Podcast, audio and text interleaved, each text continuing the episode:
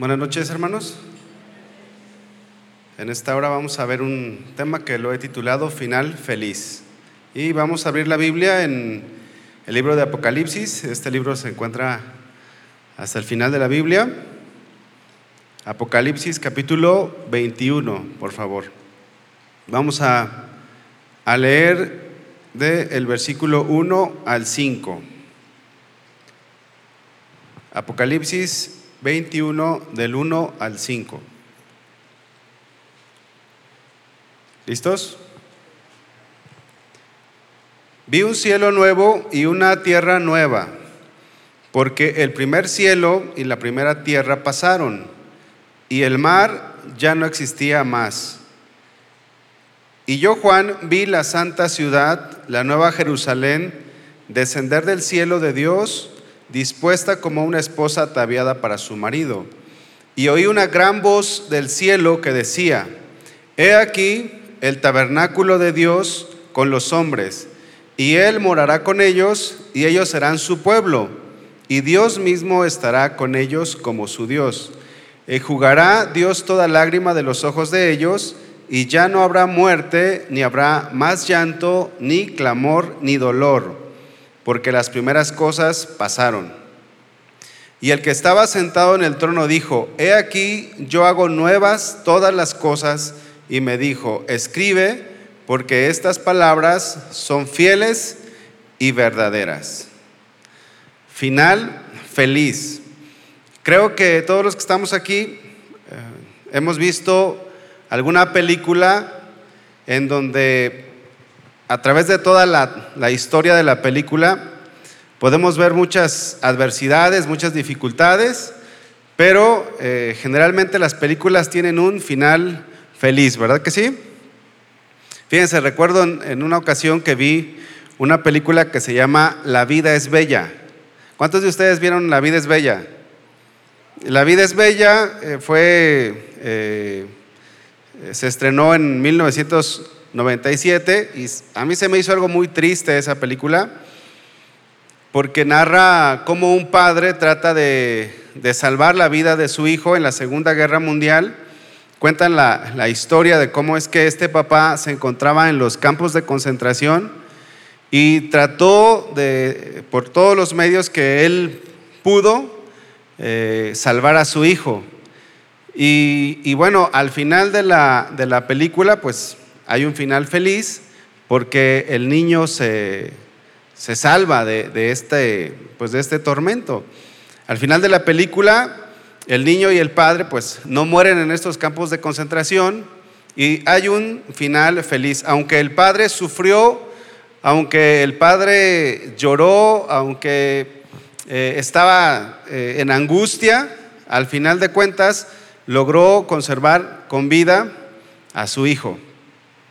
Y bueno, nosotros tenemos grandes promesas de parte del Señor. El Señor nos asegura que al final tendremos un final feliz. Vamos a ir al versículo 1. Vi un cielo nuevo y una tierra nueva, porque el primer cielo y la primera tierra pasaron y el mar ya no existía más. El libro de Apocalipsis, también conocido como el libro de revelación, nos habla de todas las cosas que van a pasar, nos habla de, las cosas que nos van, a, nos van a suceder a nosotros que creemos en Jesús. También habla de las cosas que les va a suceder a aquellos que no creen en Jesús, que no han entregado su vida a Él. Y nos enseña el final de nuestra historia. Nos enseña el final de todo lo que nos va a acontecer. Allá en el cielo ya no va a haber calor. ¿Qué les parece? Gloria a Dios, ¿no? Habrá un cielo nuevo y una tierra nueva. Las cosas, como usted las ve, ya no van a existir más. Dios va a hacer todo, todo nuevo. Dios va a, a darnos un nuevo cielo y una nueva tierra. Miren, vamos a Segunda de Pedro capítulo 3, versículo 12. Segunda de Pedro capítulo 3, versículo 12 y versículo 13.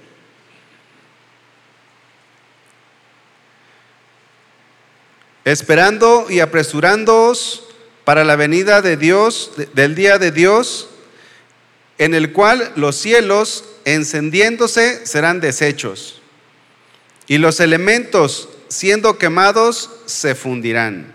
Es decir, todo lo que nosotros podemos ver en esta tierra va a ser deshecho. Pero nosotros esperamos, según sus promesas, cielos nuevos y tierra nueva, en las cuales en los cuales mora la justicia. Como cristianos, nosotros tendremos un final feliz. Nos espera algo nuevo, nos espera algo mucho mejor. Nada comparado con lo que hay en este mundo. Regresando al versículo 2 en Apocalipsis 21, dice, y yo Juan vi la santa ciudad, la nueva Jerusalén, descender del cielo de Dios, dispuesta como una esposa ataviada para su marido. Y oí una gran voz del cielo que decía, He aquí el tabernáculo de Dios con los hombres, y Él morará con ellos, y ellos serán su pueblo, y Dios mismo estará con ellos como su Dios. Vean en este final feliz, veremos al Señor cara a cara por la eternidad. Veremos al Señor cara a cara por la eternidad. Dios mismo estará con nosotros. En, este momento, pues Dios está aquí también.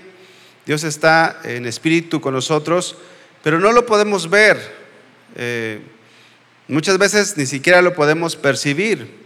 Pero en este final feliz que la Biblia nos enseña, nosotros estaremos por la eternidad con nuestro Dios, viviremos con nuestro Dios y nada nos separará de Él.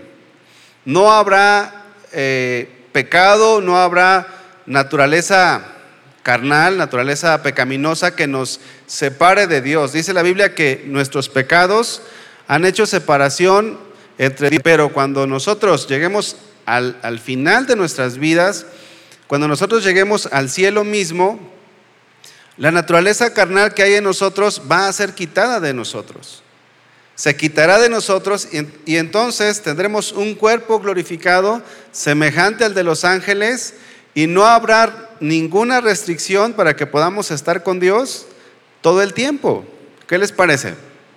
A veces eh, estando aquí en esta tierra, muchas veces batallamos por tener comunión con Dios o por tener un tiempo con Dios y a veces Decimos, Dios, ¿por qué no me escuchas? Siento que no me escuchas, siento que no estás aquí conmigo. Pero en este final feliz no habrá ninguna restricción.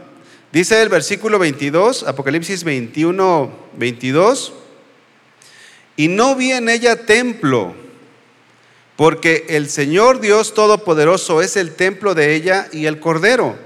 La ciudad no tiene necesidad de sol ni de luna que brille en ella, porque la gloria de Dios la ilumina y el Cordero es su lumbrera. En el cielo no va a haber sol, gloria a Dios, dicen algunos, ¿verdad?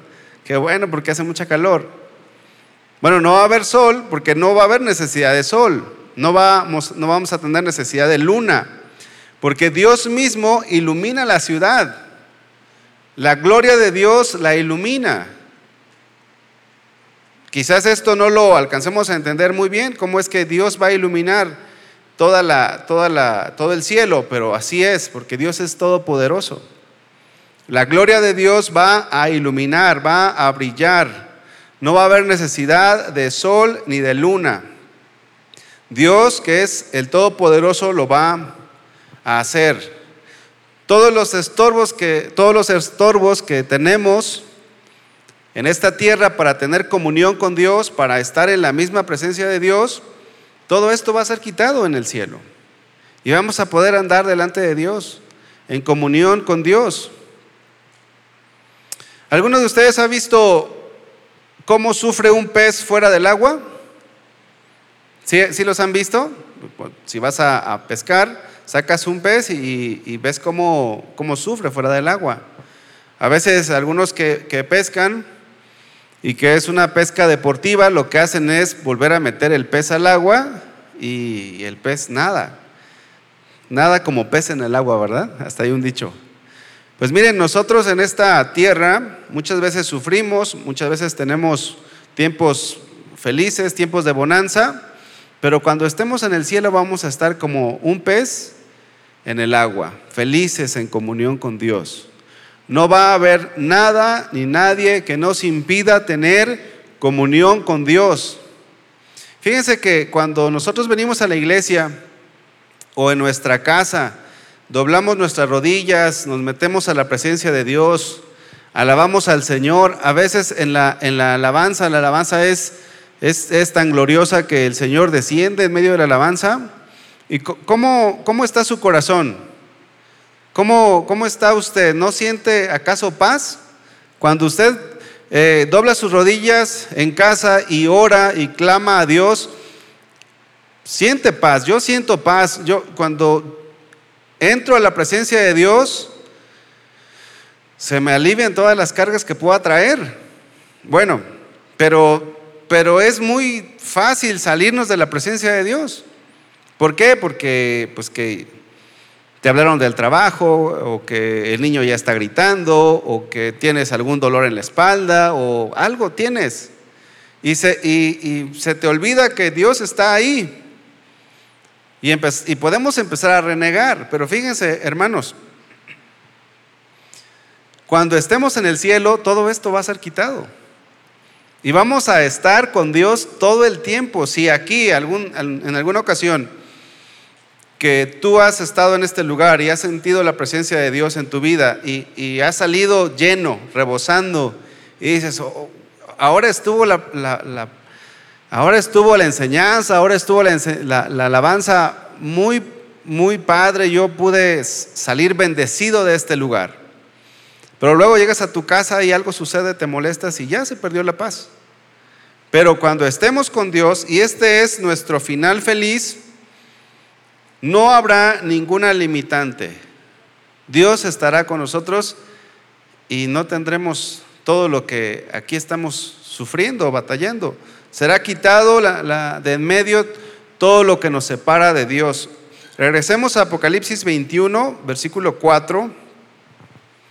Dice Apocalipsis 21, 4. Enjugará Dios toda lágrima de los ojos de ellos, y ya no habrá muerte ni habrá más llanto, ni clamor, ni dolor, porque las primeras cosas pasaron. Ya no lloraremos más de tristeza, ya no lloraremos más de angustia. Nuestra alma será saciada completamente y viviremos en plenitud.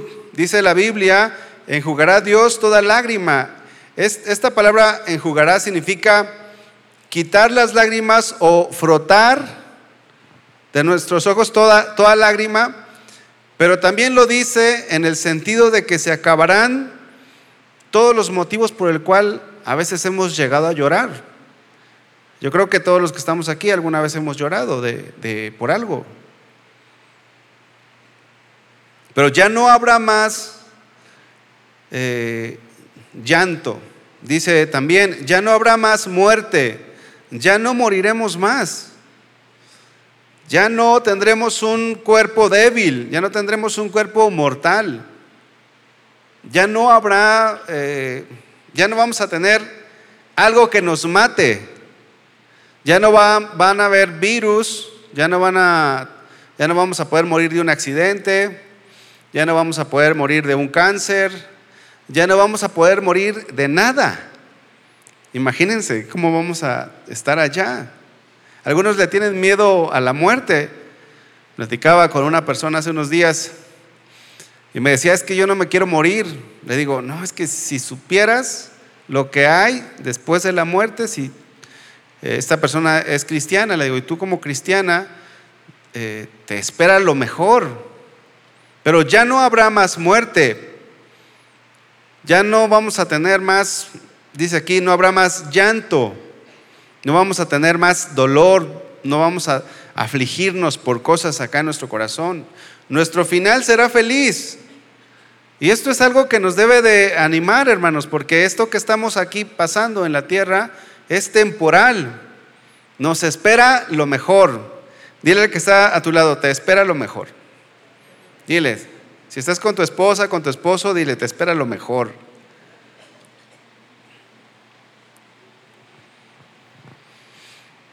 Dice aquí también, no habrá más llanto ni clamor, ya no habrán tristezas, ya no te vas a andar quejando de nada.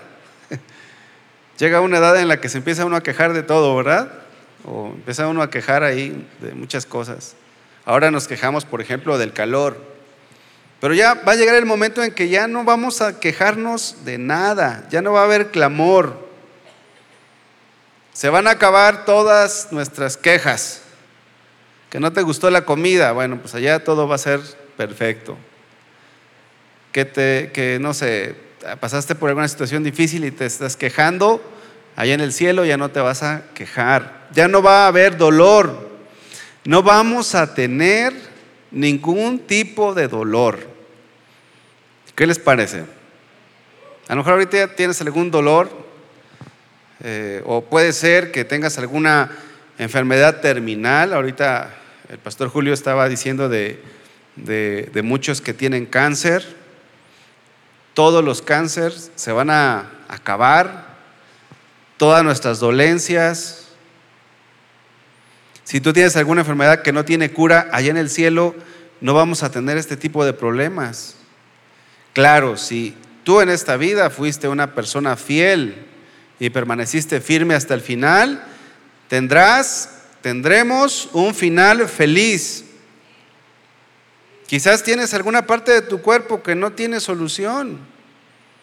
A veces eh, yo, creo, yo creo que la mayoría de los seres humanos somos imperfectos. Todos tenemos algo que nos, que nos duele, algo, a lo mejor alguien nació aquí sin, algún dedo, o tienes un, dedo más grande que otro, o tienes un oído más largo que, más largo que otro. No sé, todos, todos somos defectuosos. ¿Verdad que sí?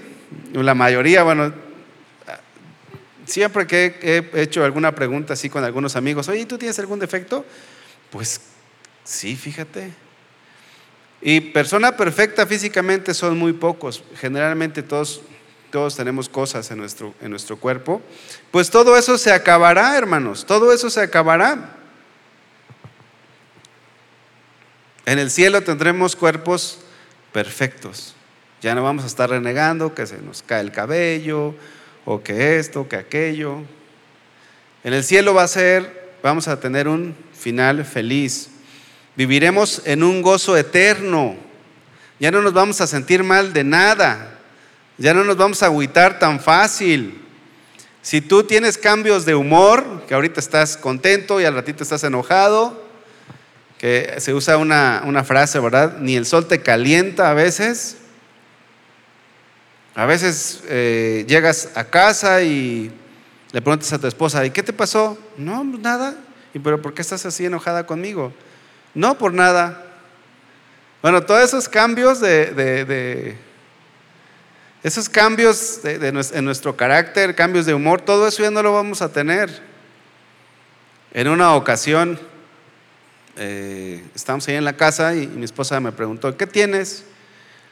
Le di, y le digo, le dije, ¿sabes qué? No tengo nada. Pero pues, ¿por qué estás así?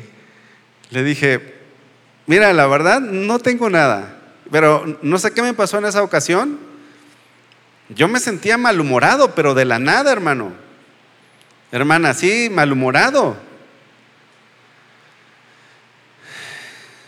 Entonces le dije, no, ¿sabes qué? Dame chance, voy a ir a orar y ahorita se me quita.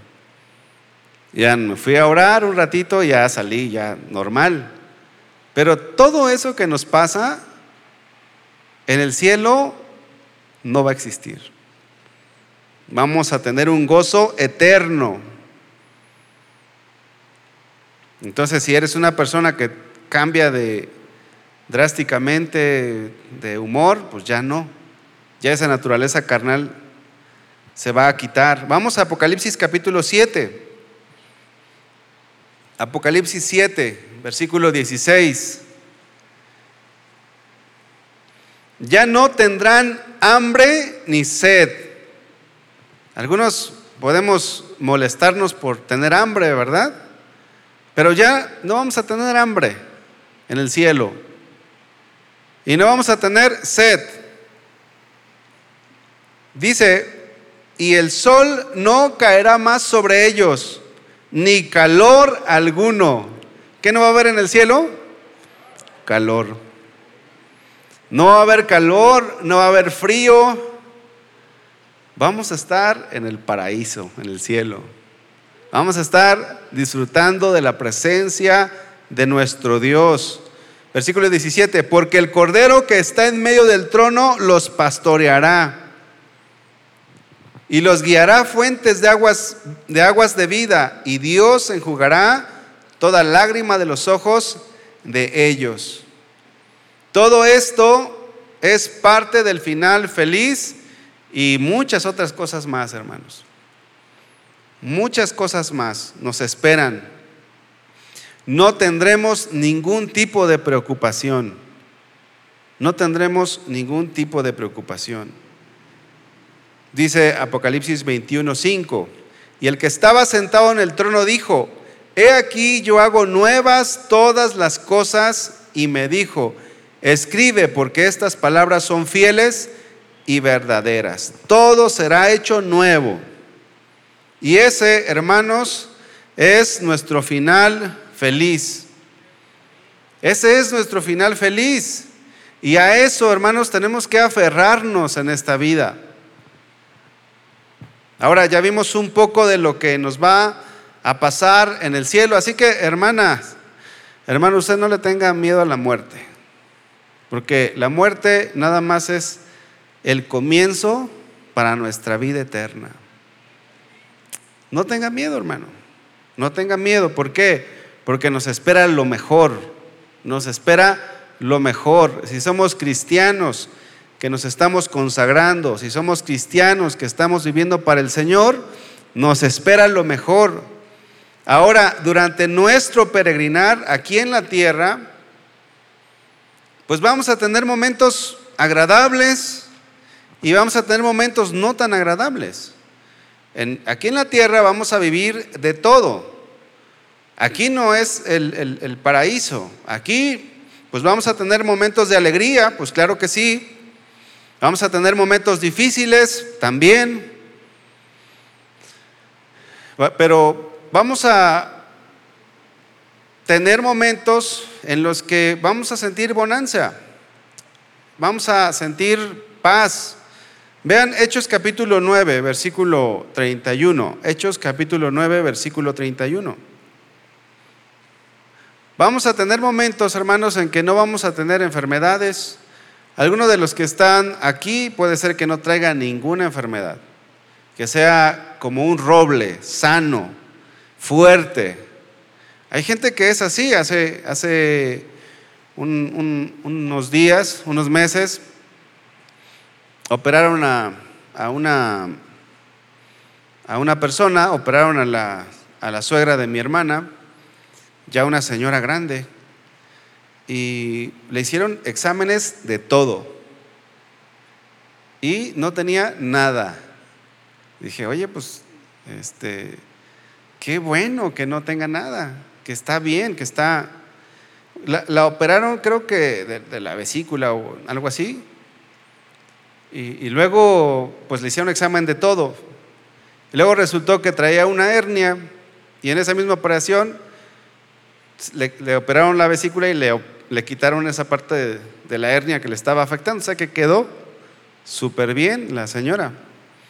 Pero no siempre es así. Miren, la iglesia en Hechos 9:31 nos habla y dice que la iglesia tenía paz por toda Judea, Galilea y Samaria y eran edificadas andando en el temor del Señor y se acrecentaban fortalecidas por el poder del Espíritu Santo. O sea, aquí en esta vida, hermanos, vamos a tener momentos agradables y momentos difíciles. Vamos a tener paz muchas veces.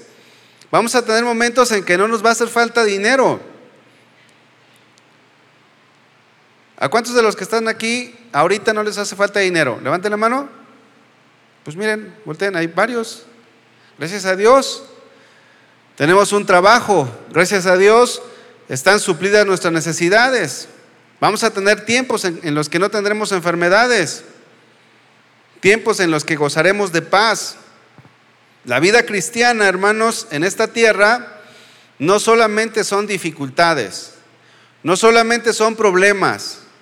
Vamos a tener tiempos gloriosos, vamos a tener tiempos buenos, vamos a tener tiempos en los que vamos a ver Dios actuando y obrando.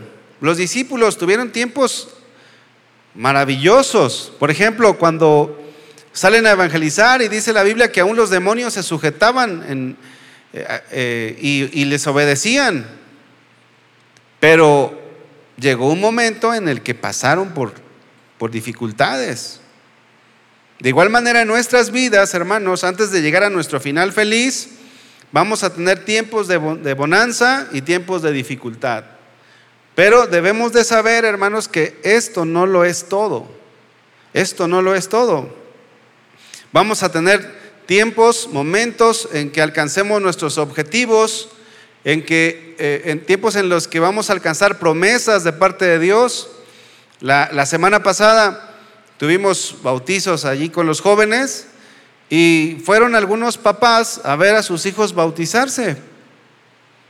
Y eso da gusto, ¿sí o no, hermanos? Que, tú veas a, tus hijos que estén dando un paso de fe, que se estén entregando a Dios, que se estén consagrando, pues eso da gusto.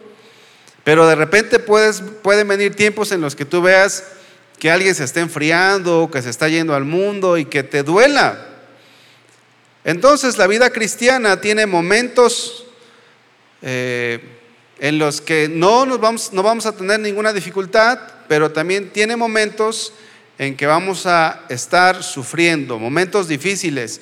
Y Jesús el Señor nos lo dijo en el Evangelio de Juan, capítulo 16, versículo 32.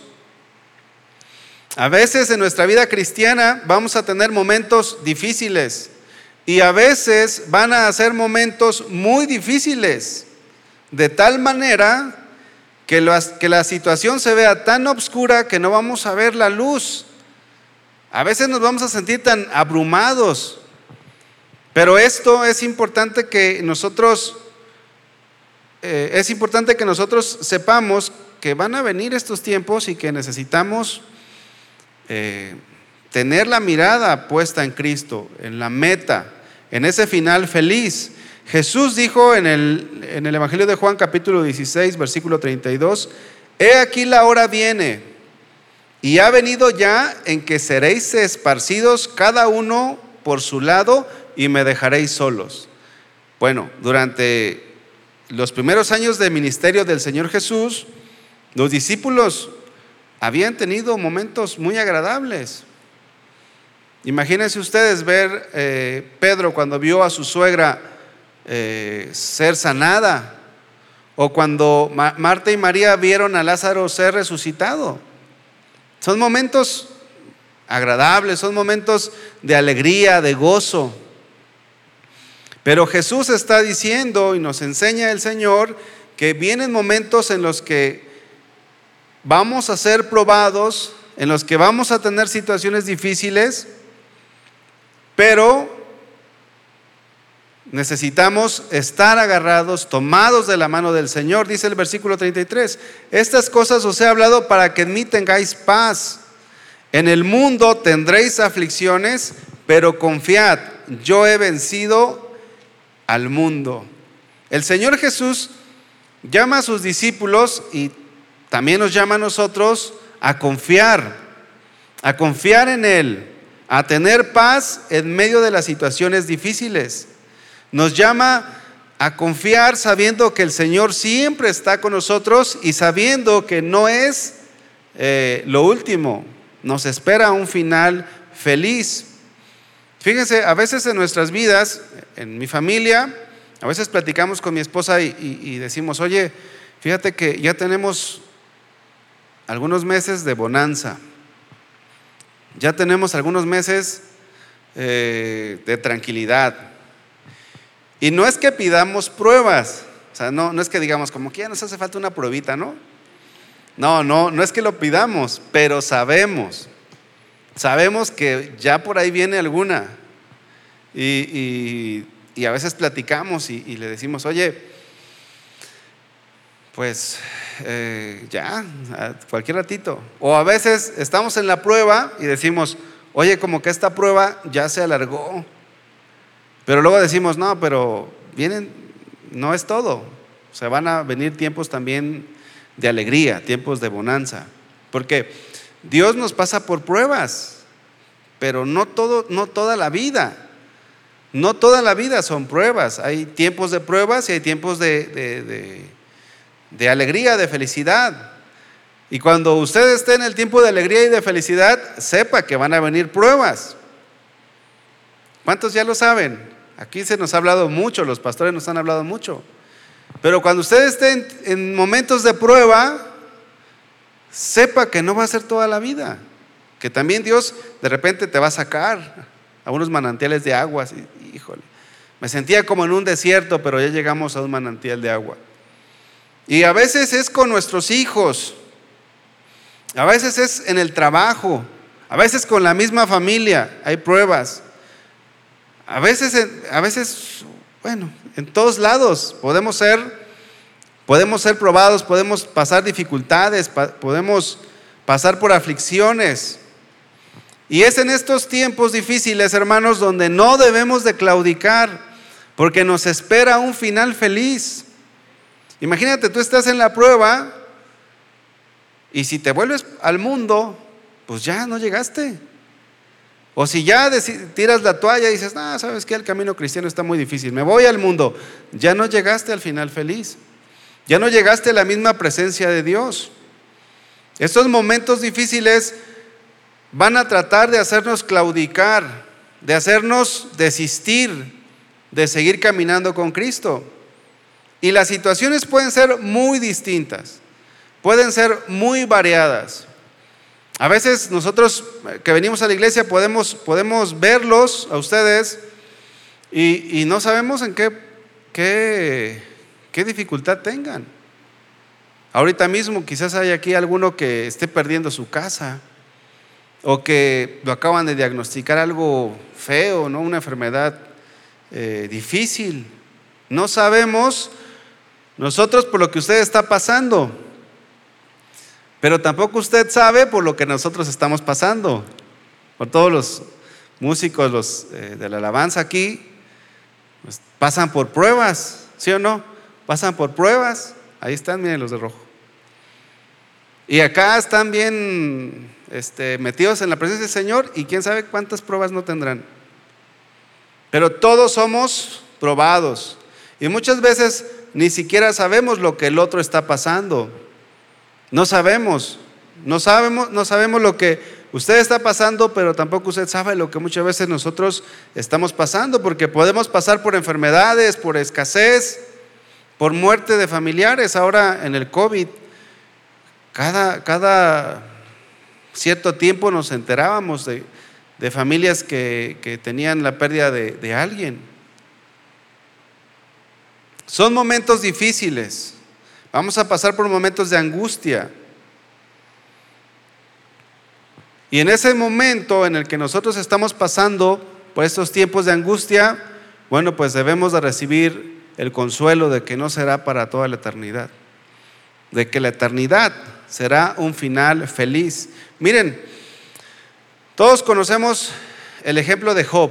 Bueno, si hay aquí alguien que, que nos visita por primera vez, que tiene poco en el, Evangelio, en Cristo, bueno, existió un hombre llamado Job.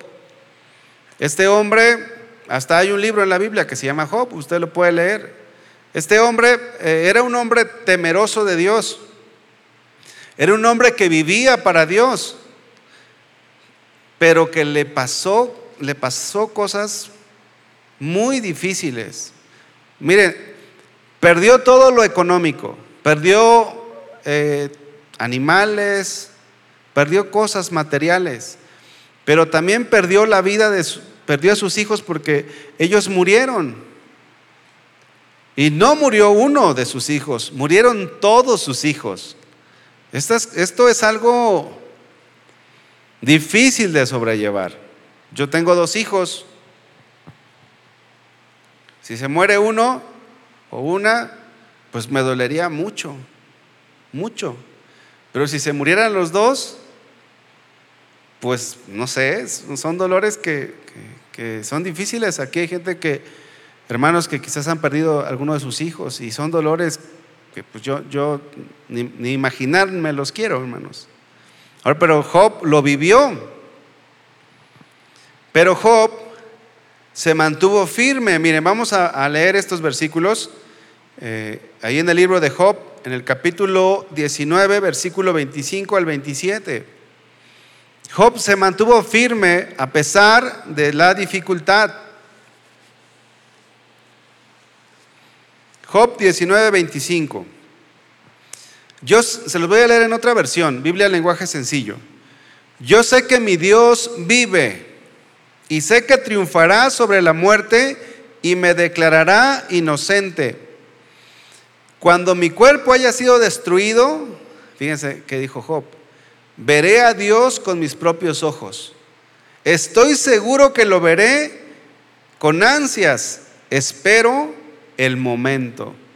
O sea, Job había pasado por situaciones difíciles y en lugar de él, en lugar de que él claudicara o tirara la toalla, en lugar de que él dejara a un lado a Dios, él vio el final feliz. Él dijo, ahorita estoy sufriendo mucho. El dolor que yo siento es horrible, es difícil, pero yo sé que mi redentor vive, dice la reina Valera la Biblia Reina Valera. Yo sé que un día voy a ver a Dios y esa era la esperanza de Job. La esperanza que él tenía es que un día vería a Dios cara a cara y que eso sería mucho mayor a todo lo que él estaba sufriendo. Lo iba a ver con sus propios ojos. Todo esto que Job estaba viviendo, pues no lo entendía quizás. No lo entendía, aunque eh, la Biblia dice que él le atribuyó propósitos a Dios de todo lo que le estaba pasando, él quizás no lo entendía. Pero eso no lo llevó a abandonar a Dios. Al contrario, hermanos, se aferró más a Dios, se entregó más a Él. Y esto es algo que nos enseña el Señor para que en los momentos difíciles, en los momentos de angustia, nosotros seamos como Job y digamos, ahorita me está yendo mal, me está yendo, eh, pues, puedes pensar, no se lo deseo ni a, ni a nadie, ni a nadie se lo deseo lo que me está pasando. Pero también podemos decir, pero yo sé que esto no es lo último. Yo sé que me espera el Señor y que esto que me está pasando es temporal. Uno de los errores que muchas veces cometemos es dejar de ver a Dios en los momentos difíciles. Y Job no dejó de ver a Dios, no dejó de buscar a Dios. Él dijo, me está pasando lo que me está pasando, pero yo sé que un día voy a ver a Dios cara a cara. Yo sé que un día voy a ver a Dios cara a cara. Él no cayó en un hoyo más profundo, porque él se mantuvo como viendo al invisible, como viendo al que por la fe no lo podía, no lo podía ver, pero que estaba seguro que un día lo, sí, lo va, sí lo iba a ver eh, con sus propios ojos. Recuerden ustedes cuando Pedro, estando allí en la barca y, empezando a caminar sobre el agua, la Biblia dice que Pedro se empezó a hundir. ¿Por qué muchas veces nos hundimos en medio de la tormenta? Porque dejamos de ver a Dios, dejamos de confiar a Dios, dejamos de confiar en Dios. Y cuando vienen los momentos difíciles, hermanos, es cuando más nos debemos de aferrar al Señor. No, no debemos de empezarle a echar culpas a las personas. Pasan cosas difíciles, pasan cosas en, las cuales eh, somos probados, somos eh, afligidos. Y lo menos que debemos de hacer es que, ah, pues por tu culpa estamos, estamos así. Es que si tú me hubieras hecho caso, no estuviéramos donde estamos. es que tú tienes la culpa, ¿por qué? Y luego tu esposo dice, eh, y se empiezan a pelear y dices, no, pues sí, échame la culpa, ahora soy yo. Te dije que no fueras a Chapala a comer y mira, ya te chocaron. Y todavía ni pagábamos el carro. Miren como eh, la otra ocasión que me robaron la camioneta. Fui a comer a un, a un este, restaurancito de esos que están en la calle, este, unos tacos de, de birria tatemada muy buenos. bueno, pues salí y, y me quitaron mi camioneta. Bueno, ¿qué pude haber hecho yo? Pues empezar a echar culpas. Digo, no, pues, ¿para qué le hice caso a ese cliente de ir allí? ¿O para qué este, mejor me hubiera esperado a que mi esposa me mandara el lonche y no hubiera pasado. No, o sea, un montón de cosas que pueden pasar en nuestra mente. No, tenemos que voltear a ver al Señor. Si nosotros despegamos nuestra mirada de Dios, es muy fácil que claudiquemos. Muchas personas se han ido de la fe porque no se aferraron al Señor. En el mundo tendremos aflicciones, pero confiemos, confiemos en Dios. El Señor, el Señor Jesús ha vencido este mundo. Otro ejemplo es Elías. Miren, Elías tuvo momentos de victoria. ¿Se acuerdan ustedes cuando, cuando se enfrentó con los profetas de Baal? Tuvo momentos de victoria, pero después, ¿qué pasó? Él sintió morirse, hermanos. Vamos ahí a Primera de Reyes, primer libro de Reyes, capítulo 19, versículo 3 y 4. Viendo pues el peligro, se levantó y se fue para salvar su vida. Y vino a Berseba, que está junto, que está en Judá, y dejó allí a su criado. Y él se fue por el desierto un día de camino y vino y se sentó debajo de un enebro. Y deseando morirse, dijo, basta ya, oh Jehová, quítame la vida, pues no soy yo mejor que mis padres. Basta ya, Señor. Y a veces nos pasa como el profeta Elías. Tenemos deseos de morirnos. Y miren, si le pasó al profeta Elías, a todos nos puede pasar que dices tú, no, ya, ya, ya. Ya, mejor Señor, ya llévame. Ya estar aquí aguantando tanta calor. llévame al cielo, Señor, ahí no hay calor. En tu aire acondicionado perpetuo, eterno. Vienen momentos difíciles en que dices tú, Señor, pues mira, te llevaste a mi hijo, mejor me hubieras llevado a mí. Señor, quítame la vida. A veces no salen las cosas como nosotros no, no lo esperamos y renegamos. Bueno, Elías había tenido una gran victoria contra los profetas de Baal. Quizás pensó Elías que el reino de Israel sería restaurado, pero había allí una mujer malvada llamada Jezabel. Entonces Elías enfrenta a los profetas de Baal, los vence, pero ahí estaba Jezabel. Y Jezabel dijo, no, pues Aquí estoy yo, Elías, y ahorita voy a ir tras tu cabeza. Te voy a dar muerte, Elías. Y de cierta manera, Elías se sintió frustrado por no lograr su propósito. ¿Cuántas veces nos hemos frustrado, hermanos? Muchas veces. A veces tenemos planes, proyectos y las cosas no salen como lo, lo planeamos. Elías pensaba que la obra de Dios dependía de él, pero no dependía de él, dependía del Señor. Y Dios sabía cómo lo iba a hacer. Pero Elías en su mente, él pensó y dijo, pues mira, ahorita este, luchamos contra los profetas de Baal, les ganamos y ya restauramos el, el reino de Israel, pero no era así. Entonces cuando él ve que no obtuvo la victoria, le dice al Señor, Señor, quítame la vida. Ya no quiero, ya no quiero vivir más. Pero no no supo Elías cómo actuar. Elías no actuó como Job. Él pudo haber ido con Dios también, él pudo haber doblado sus rodillas y, pudo orar y, Señor, mira, me está buscando esta mujer para matarme. ¿Qué hago, Señor?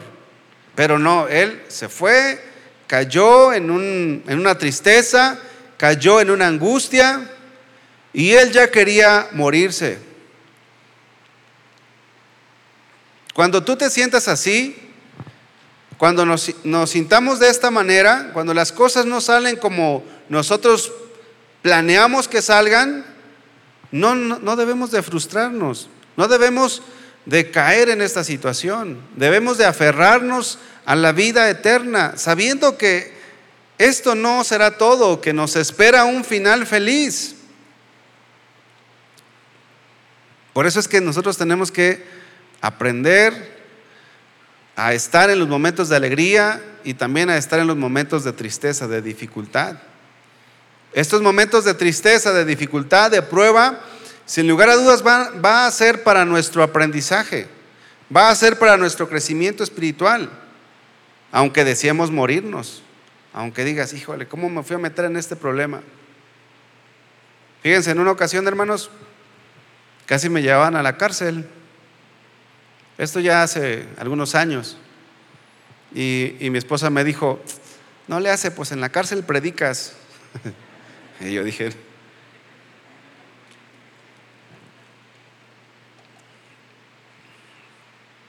y yo le dije, ah, muchas gracias por tus palabras de ánimo. Pues resulta que ahí en el trabajo eh, no hice un contrato con un cliente y el cliente me quedó mal. Bueno, no me quedó mal, simplemente no me pagó en tiempo y forma.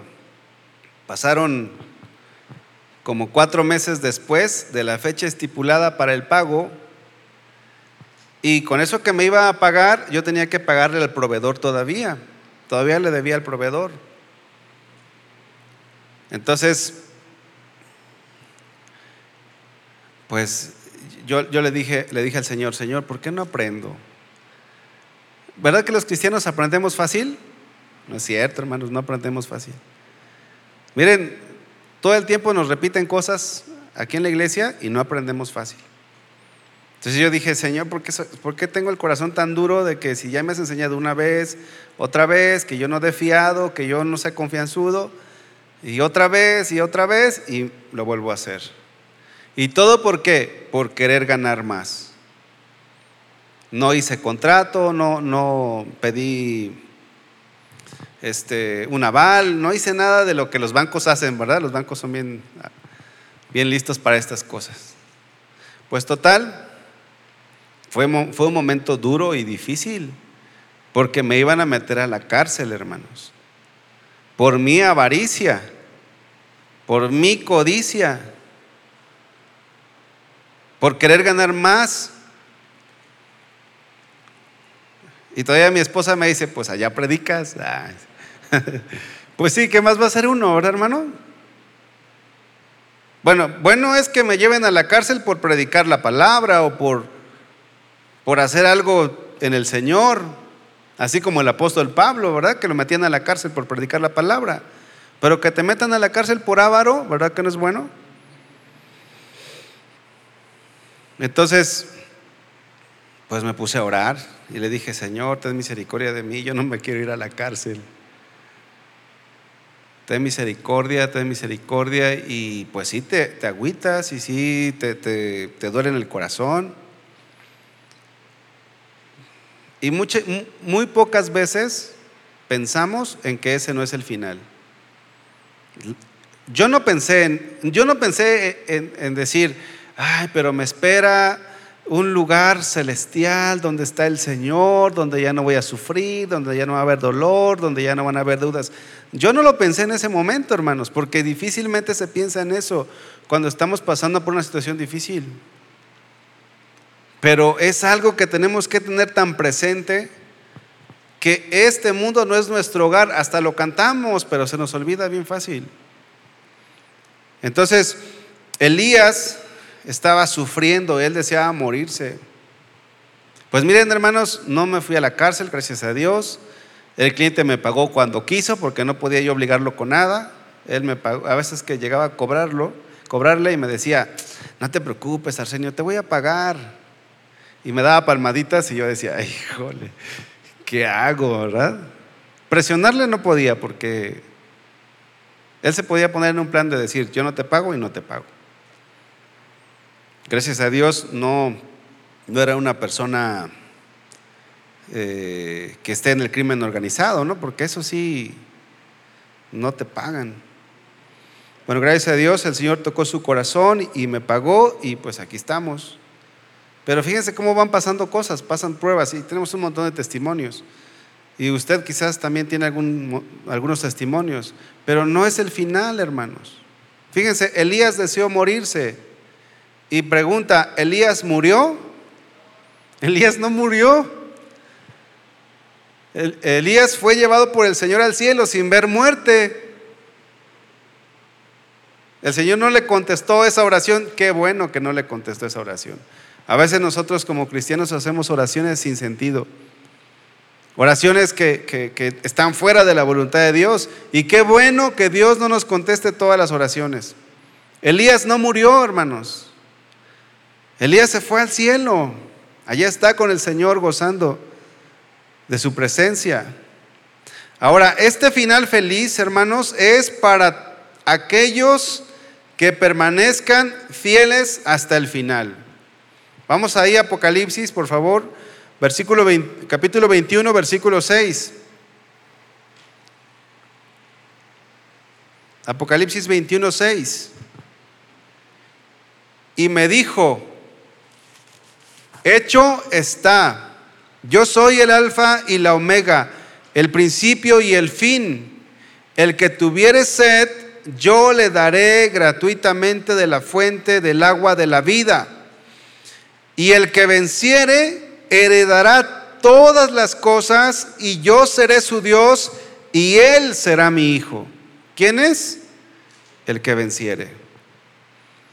Los que venzamos, hermanos, vamos a ser los que vamos a estar con Dios por la eternidad. Vamos a ser los que ya no vamos a sufrir nada, ningún dolor, ningún llanto.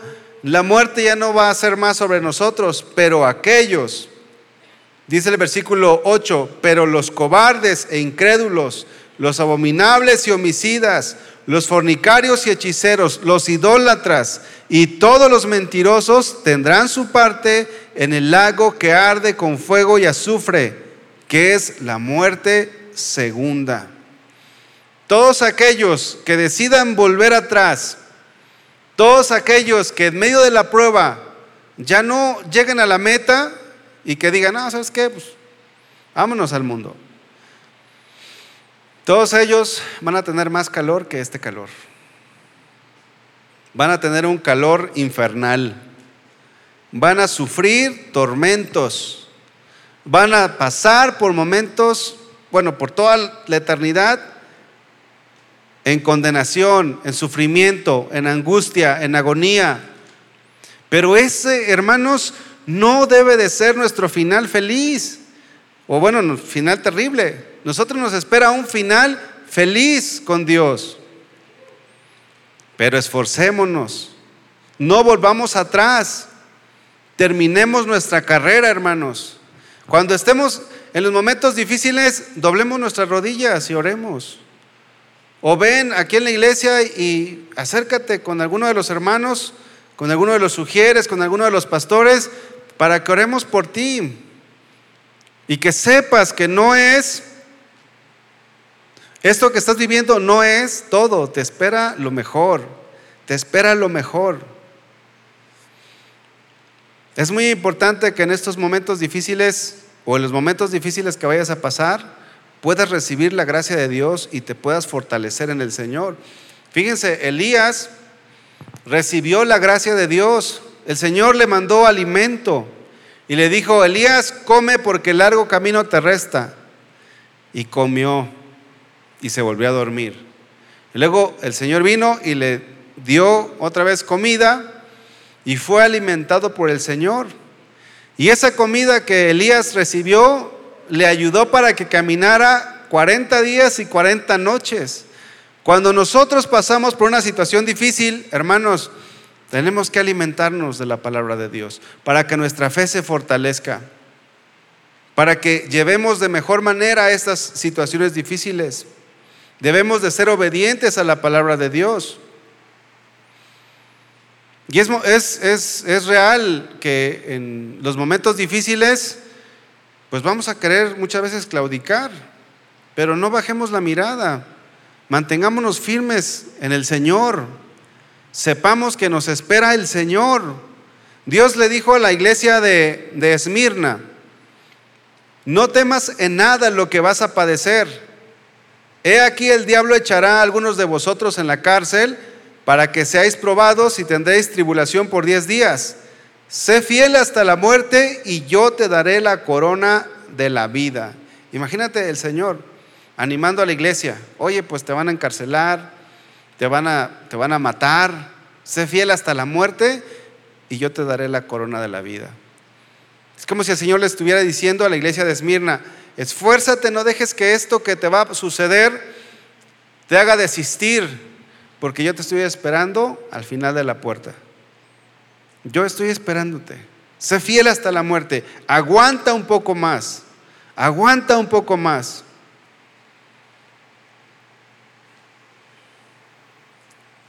Para ir terminando, hermanos, vamos ahora a segunda de Corintios, por favor. Miren, hermanos, todo esto que estamos viendo, segunda de Corintios 4, 17. Todo esto que estamos viendo es, es porque el Señor está interesado en que lleguemos a la meta. Dios te, te salvó, te dio su vida por ti, murió en la cruz por ti. Pero tú y yo tenemos que esforzarnos para llegar a la meta. ¿Cuántas cosas no te angustian o te pueden angustiar? Todos, todos tenemos angustias, hermanos. Pero todos debemos de tener presentes que tenemos un final feliz en Cristo. Vean 2 Corintios 4, 17. Porque esta leve tribulación momentánea produce en nosotros un cada vez más excelente y eterno peso de gloria. Porque esta leve tribulación momentánea, fíjense cómo, cómo el apóstol Pablo dice, es una tribulación leve. Si nosotros pusiéramos en una balanza todos nuestros sufrimientos, en esta balanza, en la balanza, y del otro lado pusiéramos todo lo que nos espera, ¿qué creen que es más grande? Todo lo que nos espera. O sea, todo lo que vivamos en esta vida, todos los sufrimientos que pasemos por esta vida, todas las aflicciones, todas las pruebas, no son comparados con lo que nos espera. Y Pablo dice, porque esta leve tribulación momentánea. La Biblia, el lenguaje sencillo, dice, las dificultades que tenemos son pequeñas y no van a durar siempre. No van a durar siempre. Oiga hermano, pero tengo una eh, enfermedad terminal, una enfermedad que no tiene cura. Sí, pero no va a ser para siempre. Pues no sé, alguien puede decir, hermano, pues los doctores me diagnosticaron eh, un año de vida. Ok, hermano, pero no va a ser para siempre. Te espera lo mejor. Quizás alguien no tenga una enfermedad terminal, pero puede tener un accidente el día de mañana y se nos va. O nos vamos, ¿verdad? No sabemos cuándo nos va a tocar. Cualquier cosa que sea en este mundo son pequeñas y no van a durar para siempre. Dice la Biblia lenguaje sencillo. Pero gracias a ella, Dios nos llenará de la gloria que dura para siempre. Una gloria grande y maravillosa.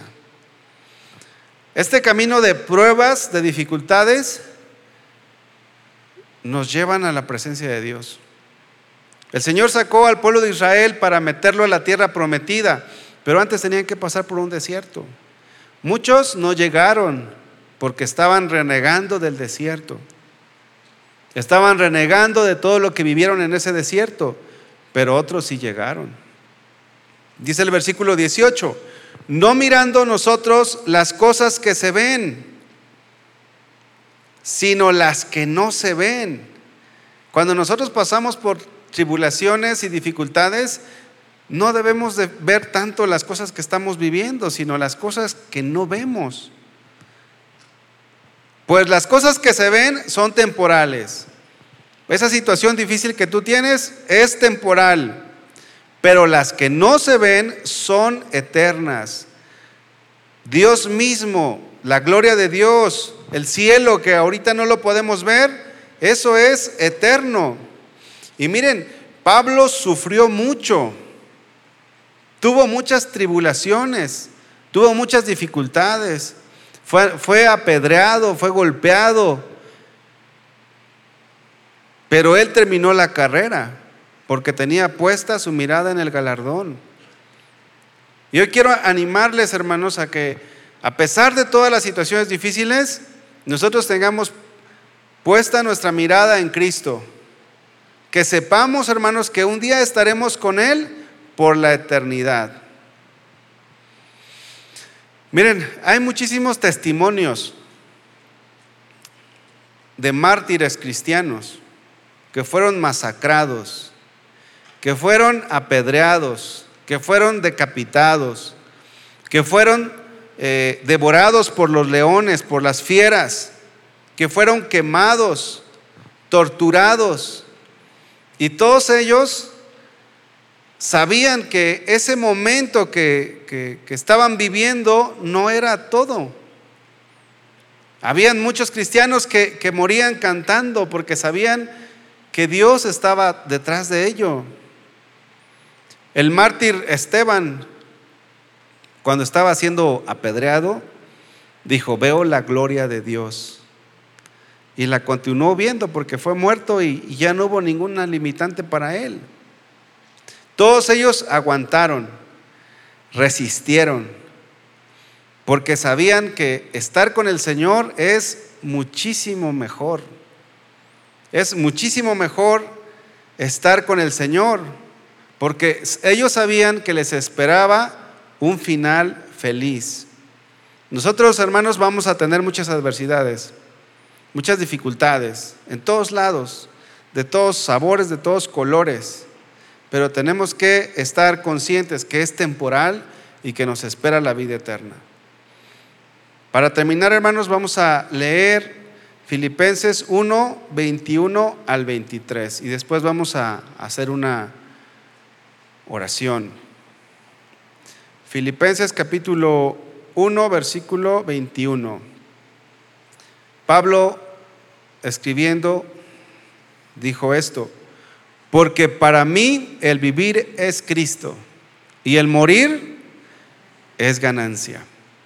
Mas si el vivir en la carne resulta para mí en beneficio de la obra, no sé entonces qué escoger. Porque de ambas cosas estoy puesto en estrecho, teniendo deseo de partir y estar con Cristo, lo cual es muchísimo mejor. Esta vida, este mundo no es nuestro hogar. Todo lo que aquí vivamos no es nada comparado con lo que nos espera, hermanos. Vamos a ponernos de pie y vamos a orar. Y quisiera que en esta hora usted pensara en todas las cosas que les está que le está aconteciendo, que le está pasando. Me gustaría que usted en esta hora, allí cerrado sus ojos, pudiera pensar en todo lo que le está sucediendo. Alguna enfermedad, problemas familiares, dificultades eh, en el trabajo. Pudiera pensar en todo eso que muchas veces quiere impedir que usted llegue al final, a la meta. Pero que también en este momento usted pudiera pensar en todo lo que vimos al inicio acerca del final feliz. Piense en que un día estaremos con el Señor por la eternidad y que vale la pena que usted y yo nos esforcemos Vale la pena, hermano, pelear la buena batalla. Cualquier cosa que quiera hacerle desistir, cualquier pecado, cualquier aflicción, cualquier cosa que le estorbe, quítela de su vida. Si es algún pecado también, quítelo de su vida porque esas cosas les van a estorbar para que usted pueda llegar a la meta. Y pelee la buena batalla de la fe. Vamos a, orar pidiéndole a Dios su ayuda, que nos ayude, que nos dé de su gracia, para que podamos un día estar en ese final feliz. Amado Señor, en esta hora queremos venir ante ti, Señor. Queremos, Señor, en esta hora agradecerte por todas tus promesas, por todas las cosas que, que tú has dicho que nos acontecerán en la eternidad. Todas las cosas que en esta hora nosotros podamos estar viviendo, podamos estar pasando, Señor. Esta leve tribulación momentánea, como lo dice el apóstol Pablo, no es nada comparada, Señor con aquella gloria que en nosotros ha de manifestarse. Señor, queremos siempre, siempre, ayúdanos, Señor, queremos siempre tener nuestros ojos puestos en ti. Y cuando venga el desánimo como, como vino en la vida de Elías, cuando vengan las aflicciones como vino en la vida de Job o en la vida de tus discípulos, Señor, que nosotros podamos permanecer firmes, sabiendo que nos espera lo mejor, sabiendo que nos espera un lugar donde mora la justicia, un lugar donde tú estás y en donde no habrá nada que nos separe de ti, Señor. En este mundo, Señor, podemos tener muchas aflicciones, muchas dificultades, pero tú nos esperas con los brazos abiertos y por eso queremos caminar, queremos correr con paciencia la carrera que tenemos por delante, Señor. Ayúdanos, Señor, en todas las áreas de nuestras vidas. Siembra tu palabra en nosotros, sabiendo que estas dificultades y estas adversidades, con tu ayuda, Señor, podremos vencer, podremos salir victoriosos y saber que no es eterno todo esto que estamos viviendo que nos espera lo mejor en tu misma presencia, Señor. Un día, Padre, te veremos. Un día estaremos delante de ti cara a cara y no habrá nada ni nadie que nos estorbe. Señor, un día estaremos en tu misma presencia. Pero mientras tanto, Señor, ayúdanos y danos de tu gracia y de tu favor para llegar a la meta. Señor, te damos muchas gracias. Gracias, mi Dios. Gracias, Señor.